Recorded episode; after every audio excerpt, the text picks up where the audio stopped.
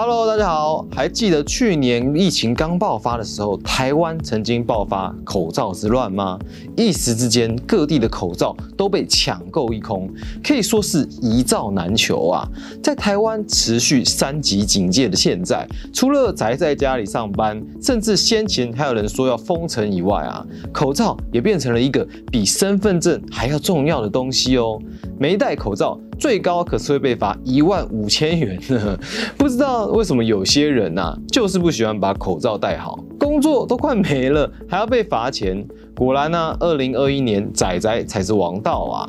而且啊，没戴口罩可是会被一眼看出来的。我们还是不要以身试法才好。好，那扯了那么多啊，让我们回到今天的主题。你知道一百多年前就有提出隔离封城的防疫指挥官了吗？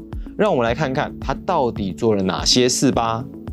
自十九世纪中叶以来，世界各地的鼠疫大流行，直到二十世纪中期才结束，前后历时了整整一百年，共造成了一千至一千五百万人死亡，等级可能比目前的疫情还要严重。这场大鼠疫被后来的人认为是黑死病以来人类最严重的一次鼠疫大流行，其中就以一九一零年至一九一一年间在中国东北爆发的满洲鼠疫最为严重，在短短的半年间就造成了六万人死亡，在疫情最严重的哈尔滨跟富家店一带，当时尸体多到没有办法立刻掩埋。最让人头痛的是啊，这种鼠疫在老鼠身上竟然找不到任何根源，就像是流行性感冒一样，借由空气传染，而且得到了还必死无疑啊！英美法日等医疗先进国家的医护人员纷纷以人道主义的精神进到东北，希望能够帮助控制疫情。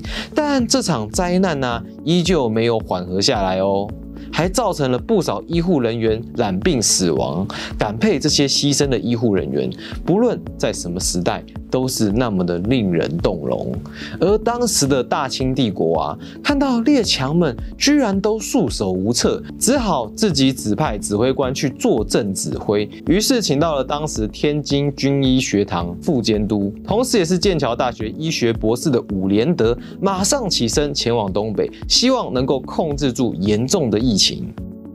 而伍连德来到东北以后啊，马上第一件事情就是想要解剖尸体。哇，这真的是太大逆不道了！居然一来就想要把人给切开啊！这在当时是违背社会善良风俗的，甚至啊可能会触犯法律哦，而且啊还会被判重罪。但是人命关天呢，哪能想这么多呢？于是啊，伍连德偷偷的解剖了一具嫁给中国人的日本女尸，成为了中国第一例有记载的病理解剖。他解剖完。后研究发现，这根本不是一般的鼠疫啊！一般的鼠疫都是透过老鼠传染，只要把老鼠通通都消灭就没有问题了。但这病更危险，这是以唾液人传人的，因此啊，伍连德将这种病称为肺鼠疫。那既然是唾液与飞沫传染啊，那就要想办法阻挡人与人的连结啊。可是啊，那时候不像是现在，随便都可以买到口罩，甚至啊还没有口罩的概念。那这个时候应该怎么办呢？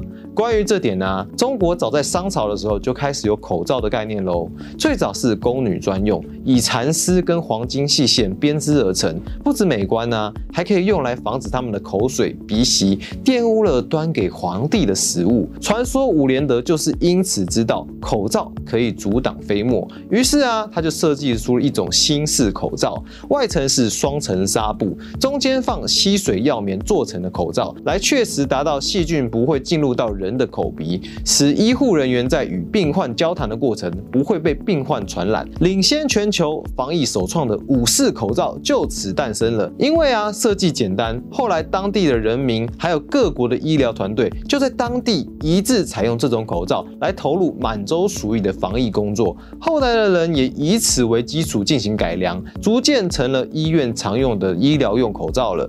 由于防护能力很好，又是以医疗人员面对严重传染。病防疫工作所使用的口罩，再加上伍连德又是华人，因此许多的媒体认为啊，五四口罩是 N95 的前身哦。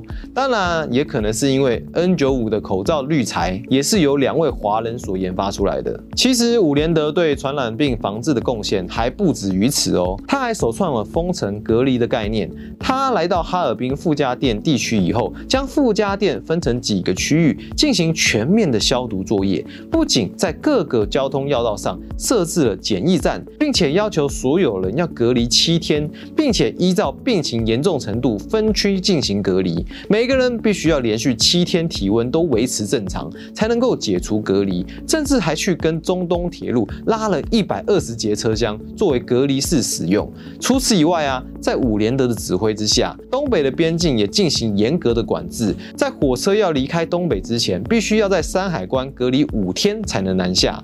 这都可以说是现在隔离、检疫、封城等等措施的前身哦。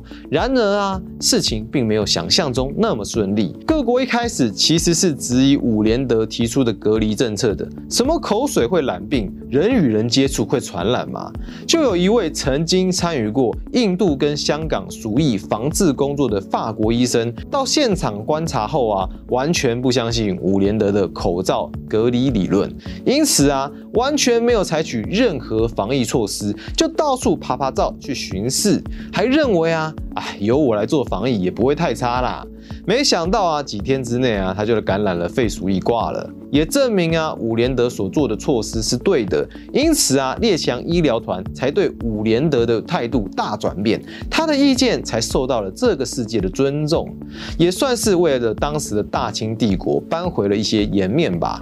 伍连德的创新防疫，短短不到四个月就终结了可怕的满洲鼠疫。虽然呢，就年代而言，当时的防疫手段还是有一些。违背文化以及人道的观念的地方，例如，生病的家庭必须用火烧房屋来消灭病毒。虽然对隔离病毒真的是有用啦，但是啊，这样也等于你生了病就要让全家无处可归。而且啊，要是得到了当时必死无疑的肺鼠疫，就必须被强迫隔离，可能连最后一面都见不到。